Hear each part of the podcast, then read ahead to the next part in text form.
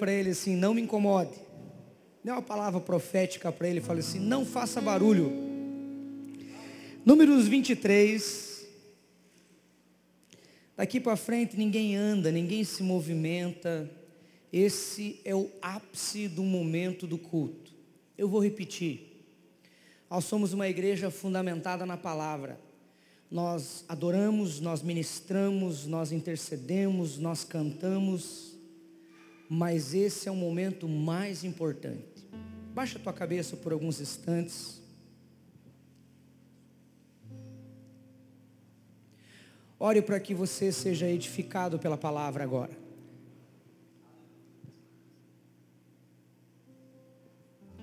Senhor, eu quero pedir que nada, absolutamente nada, atrapalhe a minha vida, a vida desses irmãos preciosos de receber a tua palavra. Por isso eu quero pedir no nome de Jesus.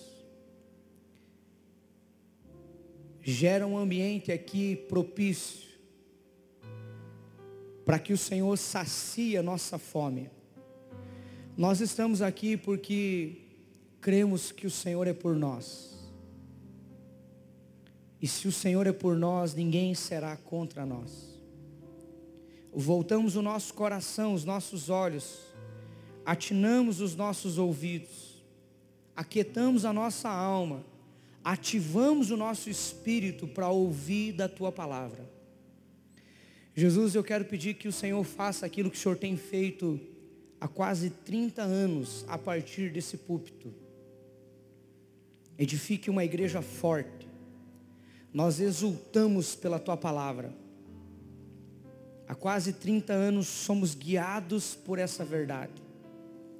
Nas bases de construção do prédio dessa igreja, existem Bíblias de homens de Deus, que o Senhor já recolheu, inclusive alguns deles. Nós fazemos menção da memória deles e do encargo, do amor, fazemos menção do apego do apreço pela tua palavra. Livra-nos, Jesus, de sermos alimentados apenas pelas mídias sociais, por influencers. Nós queremos ser alimentados por profetas, por pastores, por homens de Deus. Senhor Jesus, enquanto eu for vivo, Enquanto o Senhor me der graça para ser pastor desse rebanho, me livra e livra o teu povo de eu enganá-los, ao ponto de pregar um evangelho raso, soço, que não muda, que não transforma, mas que eu, juntamente com eles, sejamos tocados, transformados, impactados pelo poder da tua palavra. Tua palavra diz: passarão os céus e a terra, tudo passará, mas a tua palavra permanecerá. Eu quero pedir algo simples. Alimenta-nos com a tua verdade. Edifica-nos a partir da tua palavra. Faz aquilo que o Senhor fez com Pedro, que ao ser convidado para sair do seu barco, ele não andou no mar, ele mandou segundo a sua palavra. Nós queremos andar em verdade. Aquilo que a tua palavra diz sobre o nosso casamento, é isso que queremos obedecer. Aquilo que a tua palavra diz acerca de quem somos, é isso que queremos obedecer. Aquilo que a tua palavra diz que é errado, é isso que queremos nos afastar. Aquilo que a tua palavra nos permite, nos inspira, nos inspira impulsiona, é isso que queremos fazer. Por isso, em nome de Jesus, traz uma porção do céu, agora, aqui, nesse momento. Eu peço que o Senhor esconda a minha vida, tira toda a luz, todo o holofote de mim. Eu não sou ninguém sem Jesus. Porém em ti eu farei proezas. E eu quero pedir que o teu povo olhe para a cruz, da onde emana todo o poder, toda a transformação, da onde o Senhor iniciou a história da humanidade, houve um reset, houve um recomeço a partir da cruz.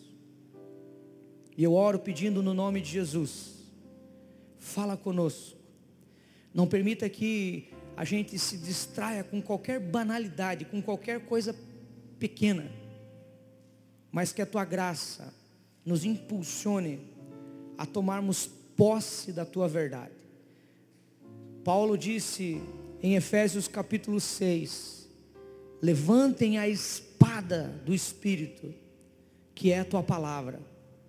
Que a tua palavra seja levantada nesse ministério.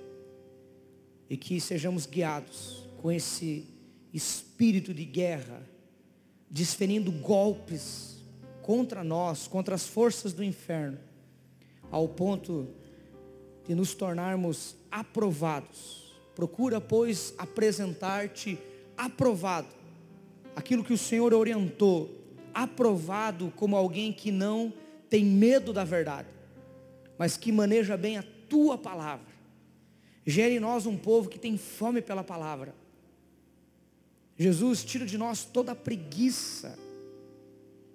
Que o nosso povo leia, devore uma, duas, três vezes por ano a palavra do Senhor. Que o Senhor levante homens aqui nessa igreja, homens que estão sentados aqui, homens que estão em casa, pastores, mulheres de Deus, que se levantem nas suas casas e aonde o Senhor nos levar, e que eles não falem eu acho ou eu penso, mas que eles tenham a convicção no Espírito dizendo, assim diz a palavra de Deus, é aquilo que oramos crendo que assim será. No nome de Jesus, diga amém. Números 23. Uma porção das Escrituras, a partir do verso 13. Olhe para mim, por favor. Tema para nossa palavra, nós estamos dentro de um culto chamado cura, salvação e libertação. Tudo isso é anexado numa única palavra no Novo Testamento chamado sozo. Vamos falar junto? Diga sozo. Olhe para quem está do teu lado, diga assim, eu falo grego, diga sozo para ele. A palavra sozo significa cura, salvação e libertação.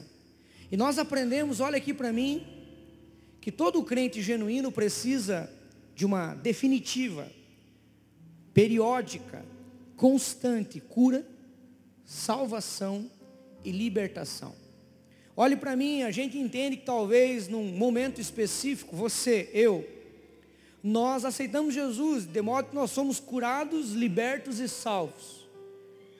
Mas essa palavra hoje nos inspira da seguinte forma: precisamos ser curados, salvos e libertos todos os dias.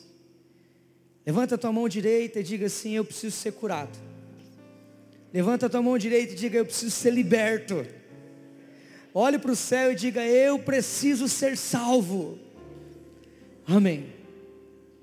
Então, eu queria que você guardasse essa expressão: Praga nenhuma te alcançará. Não, não, você não entendeu. Eu, quando ouvi primeira vez um pastor citando isso num momento profético sobre a minha vida, eu bradei. Eu estou aqui para falar para você que praga nenhuma te alcançará. Ok, você entendeu um pouquinho? Praga nenhuma te alcançará. Amém. É o que diz a Bíblia. Vamos ao texto, vamos à palavra. Números capítulo 23, verso 13 diz assim: Balaque disse a Balaão: Olha aqui para mim, deixa eu contextualizar, deixa eu submergir. Os pregadores e os pastores dessa igreja pregam expositivamente, de modo que não, nós não apenas fluímos naquilo que nós chamamos de profecia, do espírito profético, mas nós fluímos também no ensino, nós fluímos também na edificação, no conhecimento bíblico. Balaque, ele era um rei moabita, de modo que os moabitas ou Moabe contendia, fazia guerra, entrava em litígio, entrava em briga contra o povo de Deus. Alguém aqui é povo de Deus? Dá um sinalzinho com a mão. Espiritualmente falando, há moabitas contra você. e tem um general ou tem um rei. É por isso que o apóstolo Paulo diz assim: principados e potestades. São uma hierarquia maligna que se levantam contra mim e contra você. Madame Guyon, em seu livro Santos em Guerra, ela fala que enquanto eu e você estivermos vivos, as forças do inferno vão intentar nos matar, destruir, nos assaltar, fazer com que caiamos, fazer com que não triunfemos, armando ciladas, arbustos, armando os arapucas contra nós. É por isso que Pedro diz: vigiem. É interessante, olhe para mim. Pedro foi aquele que foi ademoestado por Jesus no Getsemane. E Pedro recebeu uma exortada, uma cajadada. Foi repreendido. Nem ao menos uma hora conseguiu vigiar comigo. Lá na frente ele entendeu a palavra, diga entendeu a palavra. Porque tem muita gente que ouve, mas não põe em prática. O irmão de Jesus, Tiago, que a igreja do Novo Testamento o chamava de discípulo ou apóstolo dos joelhos de camelo. De tanta oração ele disse: Não sede apenas ouvintes, praticantes. Olhe para mim. Todos os meus erros, todos os meus equívocos, todos os meus pecados, nesses 22 anos caminhando com Cristo, consiste em algumas esferas. Primeiro, uma Bíblia empoeirada lá em casa. Se a sua Bíblia está empoeirada na sua casa, com certeza você não está aberto para viver o sobrenatural de Deus. E os erros, os pecados, os deslizes consiste em você não se alimentar da palavra que transforma. Segunda coisa, o orgulho em ouvir a palavra e não colocar em prática. Eu estou olhando aqui alguns irmãos, quem é vencedor aqui dá um sinalzinho com a mão assim. Você é designado a ser mais que vencedor.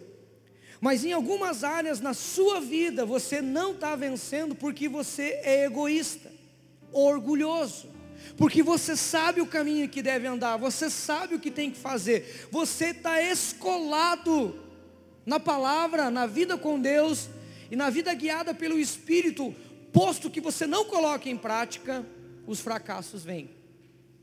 E a terceira verdade, olha aqui para mim, eu não tenho como ter uma outra notícia para você. Os fracassos na minha vida consistem em eu me afastar da minha igreja local e me afastar da minha família da fé. Por favor, como um pastor, eu estou sendo profético e ao mesmo tempo pastoral. Como pastor, eu quero te dar um conselho de amigo: fuja, corra léguas. Há uma expressão da mamãe, minha mãe dizia o seguinte: deite o cabelo, vá embora, deixe para trás amigos que não te impulsionam a ser igreja. Você bem mais sabe, ser igreja é muito mais que isso aqui. Nós não somos a igreja Alguém que levanta e diz assim, eu sou a igreja, está redondamente enganado. Isso não é o que as escrituras dizem. Você, malemar, como diz o pessoal do norte, é uma pedra e que está sendo lavrada. A igreja é a união dos santos. Então, quando você fala, eu sou a igreja, sozinho não. Eu sou a igreja quando eu me reúno. Eu sou a igreja quando eu parto o pão de casa em casa. É claro que é muito mais que o prédio, mas o prédio é o início. Não vou falar sobre dízimos, não é o momento para isso. Depois eu vou falar. Mas os dízimos, por que, que é 10%? Porque é um mínimo. Porque se Deus pedisse 100, você não daria. Então Deus diz assim, é 10%, comece com 10. Como o falecido dono da Colgate, começou com 10 e terminou com 90. Prosperou de uma forma incrível. Então eu queria que você guardasse uma coisa. Deus está nos ensinando aqui nas Escrituras que vez por outra Satanás se levantará contra os ungidos de Deus. Há alguém aqui que entende que foi ungido pelo Senhor? Dá um sinal com a mão, todo mundo. Então Satanás se levanta na forma de Balaque, na forma de Moabe, na forma dos medianitas, lá na história de Davi como os filisteus. É o povo do contra, é o povo que se levanta para destruir o povo de Deus. E a Bíblia prossegue: Balaque disse a Balaão, um falso profeta: Venha comigo e eu te mostrarei o lugar aonde você poderá vê-los. A Bíblia está dizendo: Você verá uma parte, mas não todo. E dali amaldiçoe o povo de Deus para mim. Olha que contrato maligno. A Bíblia prossegue no verso 14. Então ele levou num campo de Zofim, no topo de Pisga, e ali construiu altares, sete altares. Olhe para mim. Balaaque disse: ó, suba aqui para o falso profeta, fique aqui e contemple o povo de Deus, e eu vou construir altares é interessante que o inimigo disse: Vou construir um altar, e depois a gente vai ver e leia comigo, a Bíblia diz: ofereceu um novilho e um carneiro em cada altar. Você é bom de matemática? Então nós estamos falando aqui de aproximadamente 14 animais sendo sacrificados. Não por Balaão, mas por Balaque, o inimigo do povo de Deus.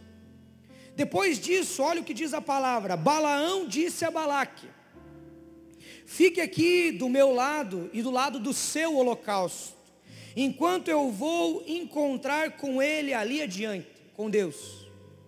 Encontrando com o Senhor, Balaão pôs uma mensagem no seu coração vinda da parte de Deus. Olha o que diz a palavra: diga a Balaque, volte a ele com essa mensagem. Que episódio incrível. A Bíblia está falando o seguinte: ele voltou e se encontrou ao lado do holocausto de Balaque. Com ele os líderes de Moabe. Olhe para mim. Tinha um rei no primeiro momento fazendo sete altares e sacrificando sete animais a deuses malignos. Balaão vai um pouco mais adiante para ouvir a voz de Deus, mesmo sendo um falso profeta, Deus fala com ele. Olhe para mim. Esses dias eu preguei e ministrei para vocês, deve estar tá na rede social, o falso espírito profético. Há um ministério falso de pitonisas. Me perdoem, mulheres, eu não sou machista, eu amo, eu tenho três mulheres em casa: Brenda, minha filha mais nova, Giovana, minha filha mais velha, minha esposa. Eu amo as mulheres. Mas geralmente esse espírito de piton, de falsa profetisa, possui mulheres. Essas mulheres levantam com trejeitos, falando em nome do Senhor, mas há um espírito falso por trás. E nós precisamos discernir isso. Somente os nascidos de novo, os que têm olhos espirituais, discernem. Olhe para mim, eu não quero citar nomes. Geralmente, pastor próspero não cita nomes. Eu me lembro que quando uma mulher acusou o seu quinto marido em rede social, a mulher youtuber, ela ficou muito mal, acamada, loira. Agora vocês já identificaram quem é. E ela foi para frente dizendo assim: meu marido abusou do meu filho. E ela tremendo, eram umas duas horas, uma e meia, duas horas da manhã. A minha esposa falou: Meu Deus, amor, olha aqui que essa mulher está falando.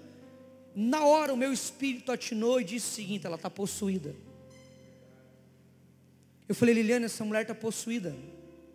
Diego, o que, que é isso? Essa mulher está possuída por Piton está possuído por Jezabel. Passado algum tempo, aquele homem foi ao fracasso, ele foi preso, caiu numa depressão, e depois ela mesma foi em cadeia nacional, e ele também, depois de destruída a sua moral e a sua credibilidade, falar que nada tinha acontecido. Por isso eu queria que você entendesse uma coisa. Balaão é um falso profeta, Balaque é um rei maligno, é uma entidade, uma força do inferno. Mas ela não está sozinha. Forças do inferno que intentam contra a tua casa não estão sozinhos. Então olhe para mim por gentileza. E nós queremos triunfar as forças do inferno, se nós não temos força para ir num culto quando chove. Se nós não temos força para pagar o preço do jejum e na oração. Eu estou com dificuldade dos místicos. Não precisa mais jejuar. Esse negócio é para os apóstolos lá atrás, lá, lá atrás, lá os pais da igreja. Ah, Agostinho de Pona, Orígenes, esse povo sim, era um povo que vivia. É, João Batista, pastor, ele vivia com os essênios dentro da caverna, e lá eles comiam, tinham uma alimentação, uma dieta um tanto quanto diferente, era gafanhoto e mel. Então eles eram dados a isso. Irmãos, olhe para mim.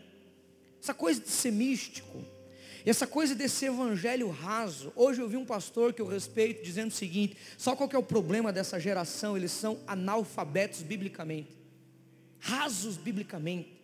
Pergunte para eles: como é que está a leitura da Bíblia? Lê dez minutos antes de pregar e flui no profético, e flui na adoração, enquanto a palavra e o povo tem fome. Então hoje eu queria que você entendesse, a Bíblia está avançando dizendo o seguinte: o verso 17.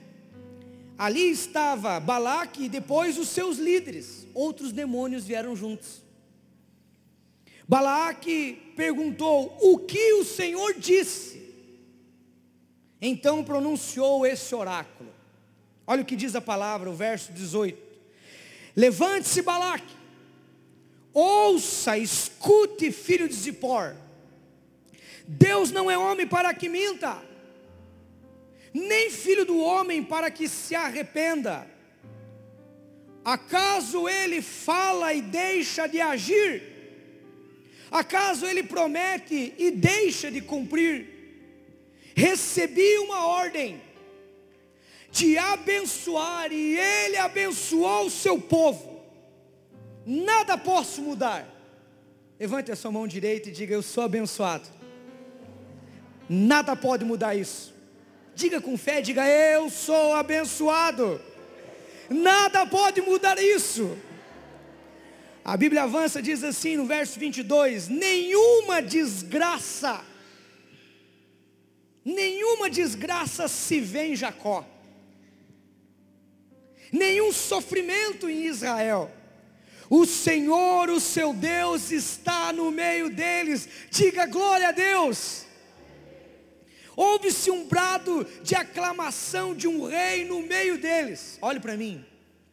Aproximadamente, aproximadamente, 150 a 200 mil pessoas acampadas num único lugar. Flávio Joséfos, que é um historiador que eu gosto de ler, diz que no acampamento das doze tribos formava uma cruz. Balaak está vendo, Balaão está vendo, e lá tem uma cruz, o acampamento, as tendas formavam uma cruz. E lá no meio havia um rei, diferente do rei de Moabe, um rei que celebrava, um rei que triunfava. E a Bíblia diz: ouve-se um brado de vitória, é o rei no meio deles. Diga: o Senhor está no meio da minha casa. Diga: o Senhor está no meio da minha família. Diga: o Senhor está no meio do meu chamado. Diga: o Senhor está na minha vida financeira. Diga: o Senhor está no meio dos meus filhos. Diga: o Senhor está na minha vida como um Deus. Diga: o Senhor está no meio da minha igreja. A Bíblia avança e diz assim: Deus está trazendo do Egito, e eles têm a força de um boi selvagem. A força do que, irmãos? Olha para quem está do teu lado, faz um ar assim demitido e diz assim: O meu Deus me deu uma unção de boi selvagem. Alguém já viu um boi? Deixa eu fazer um censo aqui, né? Nós estamos num público bom. Alguém aqui já levou um carreirão de um boi ou de uma vaca, dá um sinalzinho com a mão? Eu levei vários carreirões.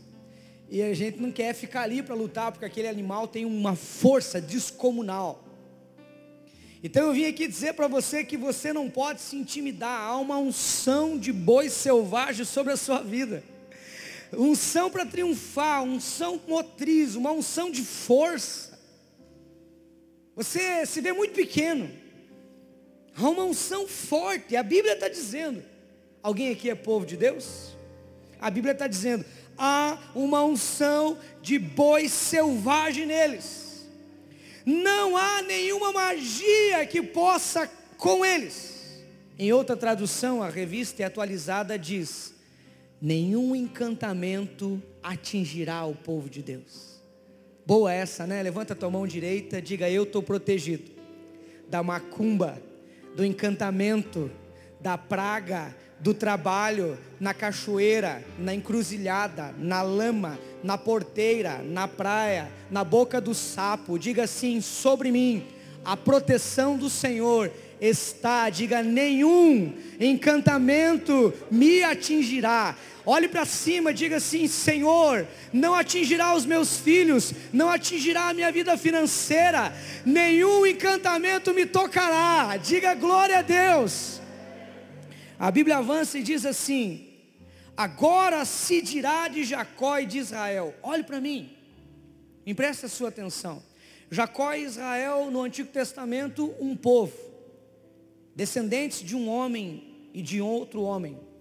De contrapartida no Novo Testamento somos nós. Eu sou o Israel espiritual, você é o Israel espiritual. Leia Gálatas que você verá.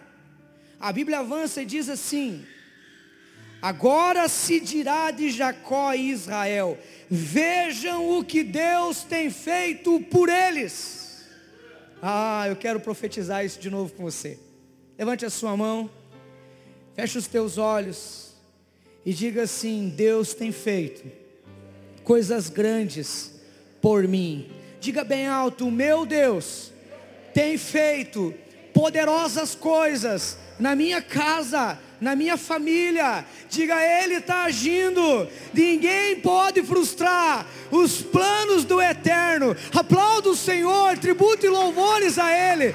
Grandes coisas fez o Senhor por nós. E olha o que termina essa palavra. O povo se levanta como uma leoa. Opa, trocou o animal. Virou um zoológico aqui. No primeiro momento, uma unção de boi selvagem. No segundo momento, as mulheres, é por isso que tem um livro da Lisa Bevery, a esposa do John Bevery, cujo título é O Despertar da Leoa. Tem mulheres aqui, dá um sinalzinho com a mão. Irmã, você já viu uma leoa defendendo a sua casa? Procure no National Geographic ou procure lá no YouTube. Tem uma imagem no Facebook, geralmente quando a irmã está brava com alguém que mexeu com a sua filha ou com o seu filho, ela posta essa imagem. Eu, eu, eu, leio por trás dali, né? E a imagem está da seguinte forma: é um leãozinho na frente, e ela traz assim, como quem diz, toca no meu filho. Olha o que diz essa palavra aqui, ó. O povo se levanta como uma leoa. A Bíblia avança e diz: levanta-se como um leão, que não se deita até que devore a sua presa, até que beba todas as suas vítimas. E o verso 25 finaliza dizendo assim: Balaque disse a Balaão: Olhe para mim, você consegue imaginar você contratando um bruxo? Você contrata um cartomante, um pai de santo. Você contrata alguém para fazer um trabalho, para destruir alguém. Nem vou pedir para levantar a mão, porque algumas mãos podem ser elevadas aqui. Alguém já fez isso. Mas a Bíblia está dizendo que ele tentou durante três vezes. O inimigo pode tentar contra a tua história e contra a tua vida. A Bíblia fala que três é um número simbólico: vida, morte e ressurreição. Há um número completo. O inimigo pode tentar inúmeras vezes contra você, mas a única palavra que ecoa da boca de Deus é: Eu estou com Ele, eu sou por Ele.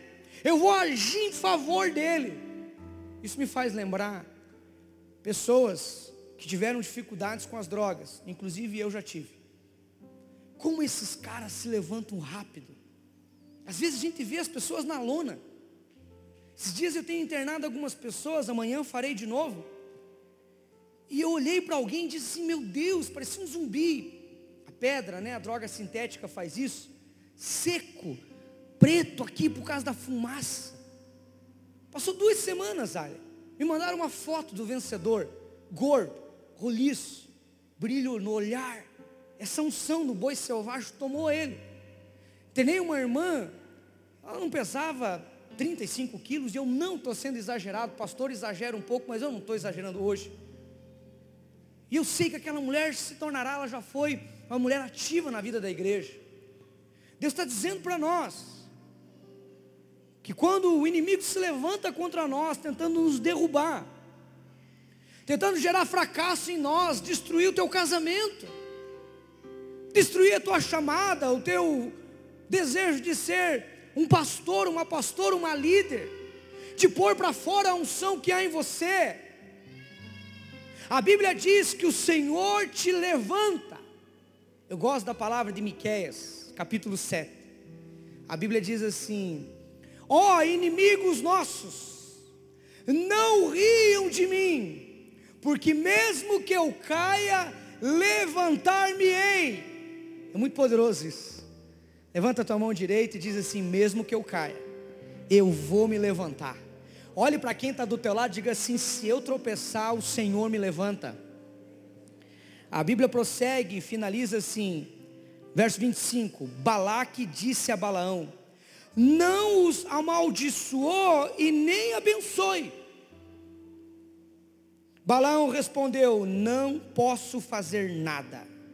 O que o Senhor falar há de se cumprir. Diga amém. Irmãos, eu queria falar para você que você não precisa ter medo de macumba. Essa é a ênfase bíblica e teológica. Na verdade, a Bíblia está nos ilustrando que os protegidos, que os amados, que aqueles que foram conquistados pela cruz do Calvário, há uma palavra de proteção sobre você. As Escrituras está dizendo que o povo de Deus, mesmo que fracasse, mesmo que erre, mesmo que não devote, mesmo que não tribute louvores, a dignidade, a majestade santa que é o nosso Deus, Deus é por nós. As Escrituras falam de uma forma muito incrível que o inimigo não pode tocar você. Ele pode tentar. Ele pode se levantar. Ele pode mandar enviados dele. Ele pode usar a rede social, ele pode usar a tua alma, ele pode usar a tua mente. Ele pode usar circunstâncias que gerem dor, dificuldade, que façam com que você pense em desistir. Mas ele não pode possuir, tocar você ao ponto de você ficar preso, paralisado como era antes da cruz. Eu vim aqui falar para você que o evangelho sem cruz não é um evangelho. Paulo diz o seguinte: até que completem as dores e os sofrimentos de Cristo em vosso corpo. O que que Paulo está dizendo? Que o andar com Deus é uma cruz diária. E quando nós andamos com Deus, Deus gere em nós essa segurança de que somos amados, abençoados, seguros. E que quanto mais próximos de Cristo, mais próximos de Deus, menos eu me preocupo com os inimigos que se levantam. É por isso que algumas vezes eu e você não vencemos na vida. Nós damos demasiada importância ao diabo, demasiada importância aos seus líderes, aos seus aliados, a pessoas possuídas por esses espíritos.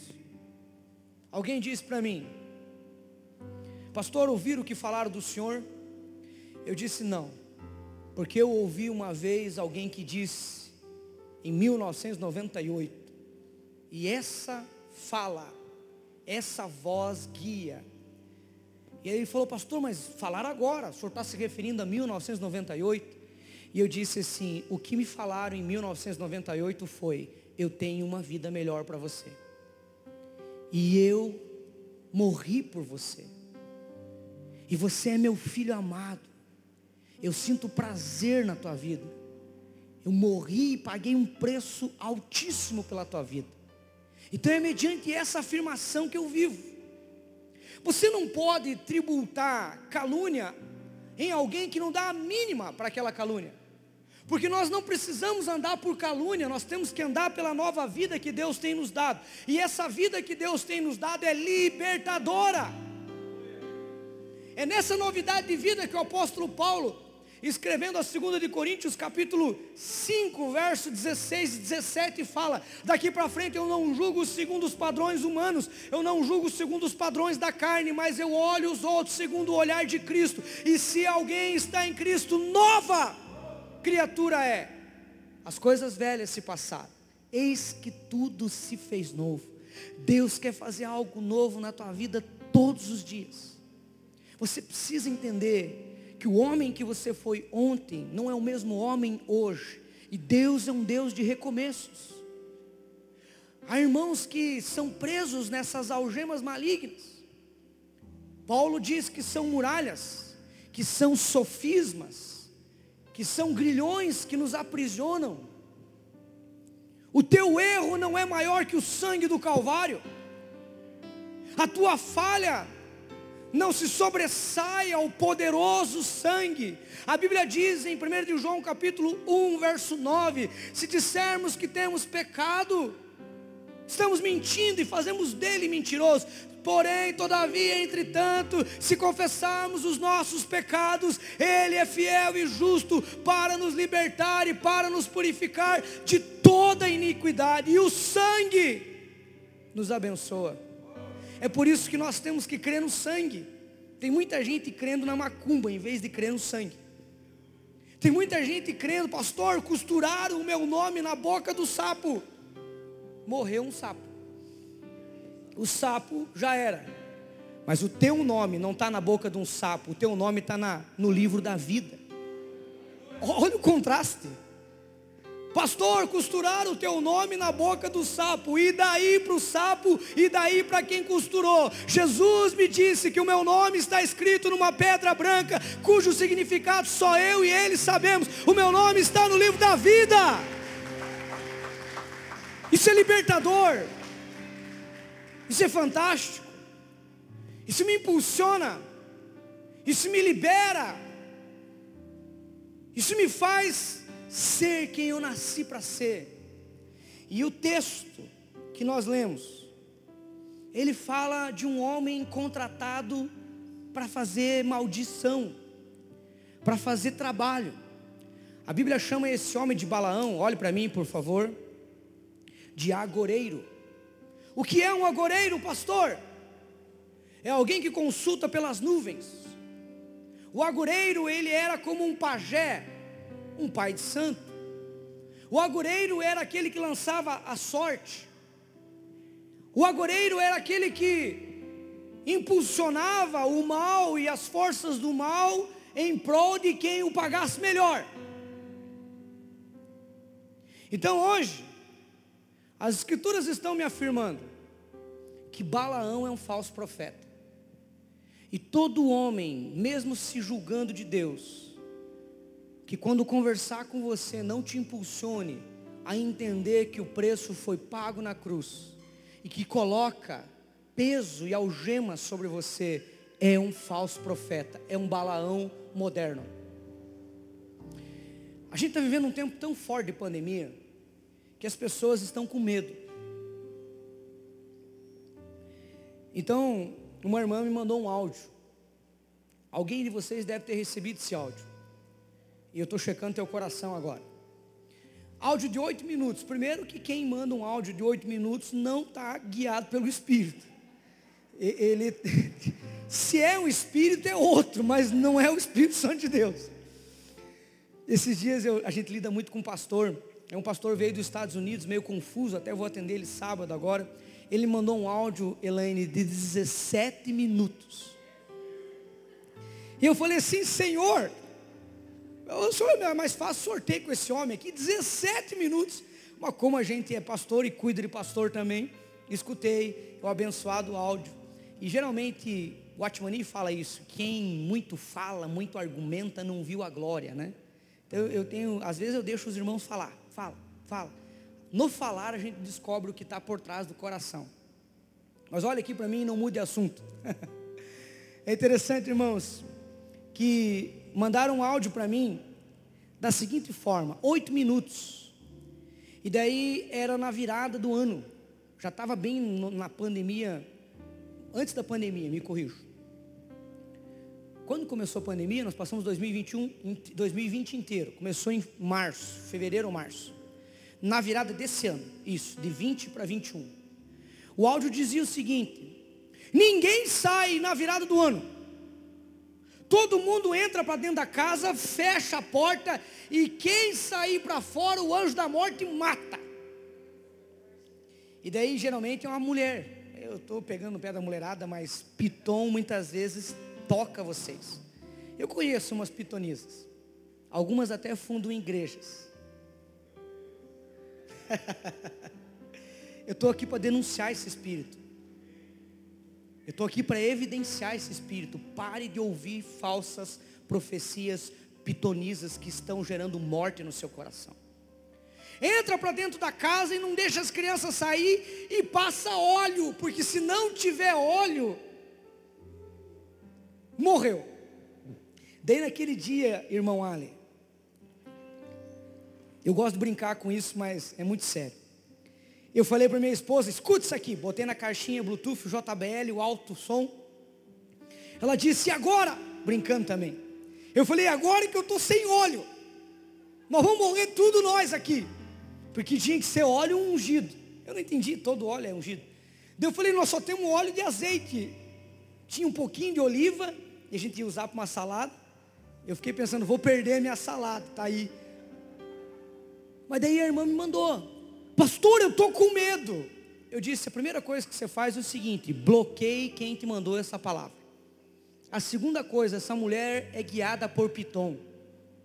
Certa feita, olhe para mim, eu falei isso no culto de sábado. Discernindo o espírito profético verdadeiro e denunciando o falso. O espírito pitoniza. Me mandaram um tempo atrás uma fala dizendo que a PIB iria acabar. Nunca falei isso para vocês, pela primeira vez estou falando. Pastor, é uma palavra. O jeito que você está edificando a igreja, essa coisa não é de Deus. Então vai acabar, vai acabar, vai soprar pedra sobre pedra. E vai destruir, tudo vai ser uma ruína total. E você vai acabar com a tua casa, com a tua família. Aí eu precisei ligar por irmão, né? Porque é fácil mandar um áudio desse. Mas eu quero ver, como diz o apóstolo Paulo, ele resistir uma palavra e um olhar da verdade. Eu liguei, irmão, que isso? Nesses últimos cultos, eu estou tentando é, ocultar essa pessoa, mas é difícil, né? Na época de pandemia, e na época de temporada, agora pandemia, os nossos cultos estão lotados. Eu mandei para ele dizendo o seguinte, ó, nunca nesses 10 anos que eu sou pastor em Matinhos, nascido e criado aqui, nunca nesses 10 anos que eu estou aqui na temporada o meu povo sumia. Domingo nós tínhamos que pôr cadeira lá atrás, de tamanhas pessoas, e eu contei líderes, contei mais de 150 pessoas que faltaram, e eu conto isso. Então não vai acabar, em nome de Jesus, diga aleluia vai prosperar, porque a Bíblia fala: alarga, pois, a tua tenda, porque certamente prosperará, para a direita, para a esquerda, para a frente, é tempo de avançar. Há uma palavra apostólica sobre a PIB, nós governaremos essa cidade, é uma túnica sobre nós. É nessa palavra que eu vivo. Irmãos, eu não saí em 2012, 2011, onde eu estava muito bem estruturado para vir aqui para sofrer, eu vim aqui para desfrutar da bênção de Deus. Eu não vim aqui criar os meus quatro filhos, eu não tinha quatro, eu tinha dois. Deus me deu duas bênçãos. Eu não vim aqui para falar que a coisa vai piorar, eu vim aqui falar para você que o choro pode durar uma noite, mas a palavra diz que as alegrias do Senhor se renovarão juntamente com as suas misericórdias pela manhã. Amanhã é um novo dia. Você não entendeu? Amanhã é um novo dia. Um dia de coisas novas, um dia de vitórias, um dia de portas abertas, um dia onde a Bíblia diz as misericórdias do Senhor se renovam a cada manhã, elas são inesgotáveis, elas não têm fim. Essa é a palavra que eu tenho para você. E aí você fica perguntando, pastor, e a maldição? Irmãos, o que, que eu quero saber de maldição se eu fui abençoado? Irmãos, quantos aqui creem que foram abençoados? Dá um sinal com a mão. Então levanta a tua mão bem alto e diz assim: Satanás, diga bem alto, chegou tarde. Diga eu fui designado a ser bendito, a ser abençoado. Diga eu e minha casa somos mais que vencedores. Diga bem alto, eu e minha casa serviremos ao Senhor. Aleluia, aplauda a esse Deus. A Bíblia fala que esse homem foi contratado para amaldiçoar, mas ele foi guiado pelo Espírito Santo, intimado a abençoar. Eu vim aqui dizer para você que toda arma forjada contra você não prosperará. Toda língua que se levantar contra você em juízo, você a condenará. Os inimigos podem vir contra você com praga, com maldição, com trabalho, colocando o teu nome dentro do centro de umbanda, colocando o teu nome em trabalhos na encruzilhada, na praia, na cachoeira, em porteiro, em qualquer lugar. Se os inimigos vierem contra você, eles serão obrigados a fugir por sete caminhos, porque o Senhor é por você. É o que Deus diz na sua palavra. Irmãos, não fique com o que a irmã guiada pela pitonisa e pelo espírito do falso mestre, do falso ensino e da falsa profecia, diz: fique com a palavra. Pastor, a mulher mandou o áudio, ela é falsa profetiza. Fique com a palavra que é imutável. E a Bíblia está me afirmando que no meio da congregação houve-se um júbilo de vitória. É por isso, irmãos, que eu treino os pastores que caminham com a gente Há muito pastor cabisbaixo. Ninguém segue um líder cabisbaixo, que só murmura. Ninguém segue um líder que só fala de problema. Ninguém segue um líder que fica elencando, se vitimizando. Você não é uma vítima, não siga vítimas.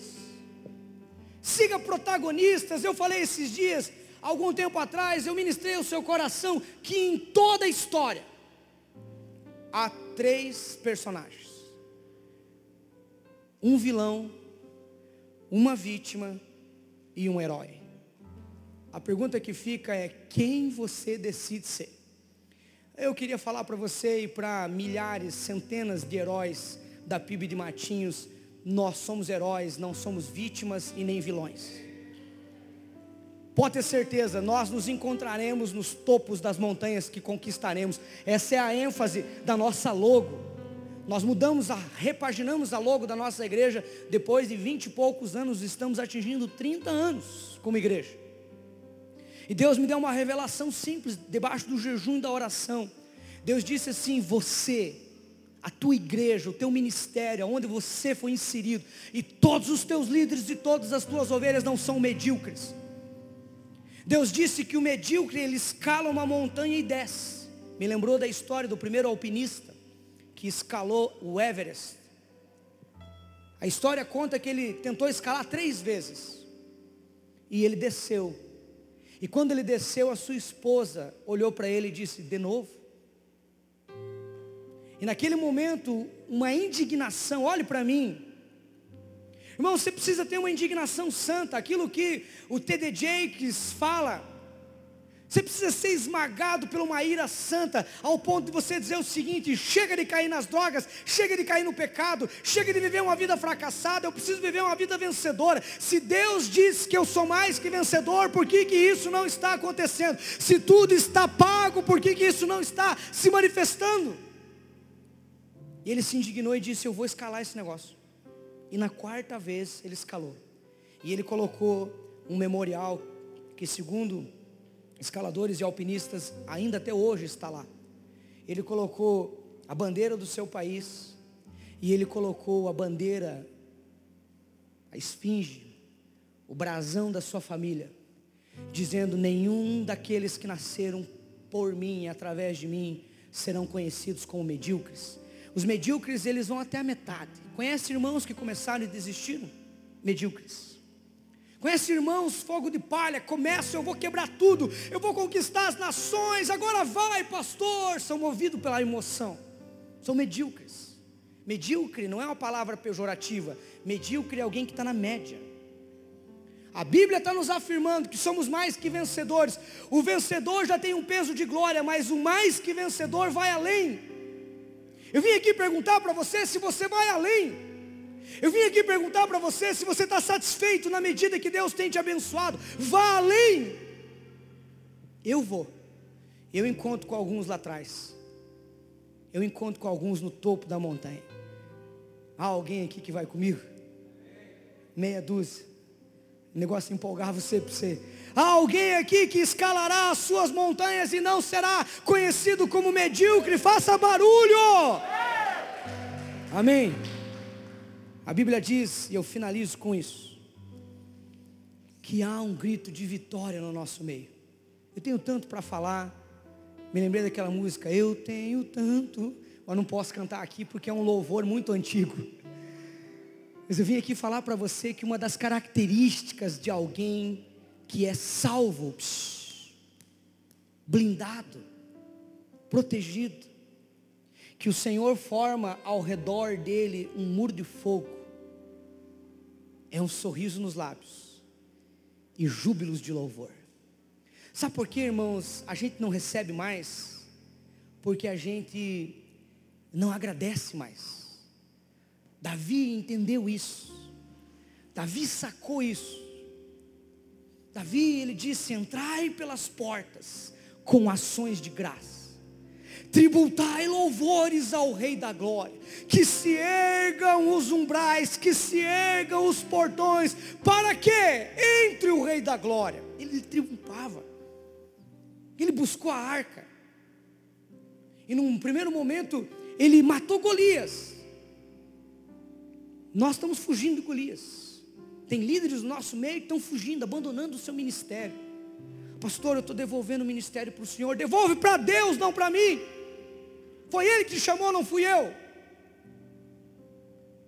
Davi, ele enfrentou um gigante. Quando todo mundo estava covarde na tenda, ele disse: É meu esse gigante. Eu preciso de homens que digam: É meu esse problema, é meu esse gigante. Eu vou vencer isso. Estou cansado de gente que dá desculpa. Você precisa ser mais forte que as suas desculpas. Desculpa para não tocar, desculpa para não ministrar, desculpa para não voltar com as células, desculpa para não vir para o culto, desculpa estar tá chovendo. Cara, você ia para droga. Você ia dançar sem camisa num trio elétrico fedendo cigarro de quinta categoria debaixo da chuva. Por que você não faz isso para Deus? Porque você é bom de desculpa. Davi não era bom de desculpa. Davi dizia o seguinte: faça chuva, faça sol, triunfarei, celebrarei ao Deus da minha vida, ó oh, minha alma, celebre a Deus. Eu vim aqui perguntar, irmãos, se você está disponível para servir a Deus e para celebrar o Senhor. A Bíblia diz que havia um rei no meio deles. Sabe por que que faz eu e você dormir em paz, tranquilo, entendendo que as maldições não nos tocarão? Porque há um rei dentro da nossa casa. Há um rei. Eu postei um story. Deus tem falado muito para mim, seja ativo nas redes sociais, você está estabelecendo um padrão. Então, às vezes, vocês vão ver umas coisas assim, pô, acho que não precisa postar isso. É Deus pedindo, estabeleça, alguém está sendo abençoado. Nós estamos cuidando do filho de um ministro. Eu já tenho quatro filhos, vamos adotar mais um e estamos adotando, brincadeiras, estamos cuidando de um filho do ministro para ele trabalhar em dois trabalhos. Na verdade, quem não trabalha não come e diz aleluia. E daí a gente trouxe as compras, colocamos num canto. Isso é uma prática lá em casa. Estende as mãos e ora, agradecendo. Obrigado porque tem pão. Obrigado porque tem iogurte. Hoje deu para comprar um iogurte melhorzinho da Batava. Não é o iogurte da Carolina. Da Carolina também é bom, mas da Batava é melhor ainda. E com as mãozinhas agradecendo. Sabe por que, que Deus não tem dado mais para você? Porque você tem sido ingrato. Porque não há um júbilo de louvor no teu coração. E eu vim aqui dizer para você: brade de vitória em tudo. Brade de vitória se você receber um aumento. Brade de vitória, celebre ao Senhor se você foi premiado. Brade de vitória se você recebeu uma palavra de vitória. Irmãos, uma coisa tão simples. É que nós queremos as grandes bênçãos. Enquanto Deus diz, ser fiel no pouco e te darei o muito mais. Eu fui comprar as coisas ontem. Estou com os armários cheios, por isso que eu estou feliz, diga aleluia. Mas eu comprei, minha esposa é apaixonada por pepino em conserva. Daí eu fui no mercadão grande e tinha um pacotão, neto, desse tamanho. E eu comprei. E daí eu cheguei em casa e disse assim: Meu amor, você viu que eu comprei? Uma declaração, né? e disse: Você viu que eu comprei para você? Ela veio, me abraçou e disse assim: É desse que eu gosto. Irmãos, parece bobagem, mas Deus está contabilizando isso. Deus está dizendo a alegria no coração deles. Os dias podem ter sido terríveis em 2020, mas nós estávamos alegres. Eu vim aqui dizer para você que a alegria do Senhor é a tua força. Quanto mais você adora, quanto mais você canta, quanto mais você celebra, depende das circunstâncias, quando há um brado de júbilo dentro de você, Deus diz: Eu posso agir mais, porque eles estão entendendo. A Bíblia está falando: houve-se um júbilo de vitória no meio do povo de Deus, é o rei bradando junto com o seu povo, no meio do louvor, Deus habita. Deus não tem compromisso com críticos, Deus não tem compromisso com murmuradores, Deus não tem compromisso com gente azeda, mas Deus tem um compromisso com gente que celebra, com gente que diz: é minha casa, é o meu filho, é o meu ministério, é a minha história. Deus tem sido bom, por isso que a Bíblia diz: Deus tem feito muito por eles. Eu vim aqui perguntar para você: há uma canção de alegria no teu coração? Se há, se coloque em pé. Jogue as suas mãos em direção ao céu. Comece a agradecer o Senhor, mesmo sem cântico. Ofereça a Ele o teu louvor. Comece a falar obrigado, glória ao teu nome. Comece a falar, Senhor, eu te amo, eu te louvo, porque o Senhor é bom. Vamos lá, libere o seu espírito.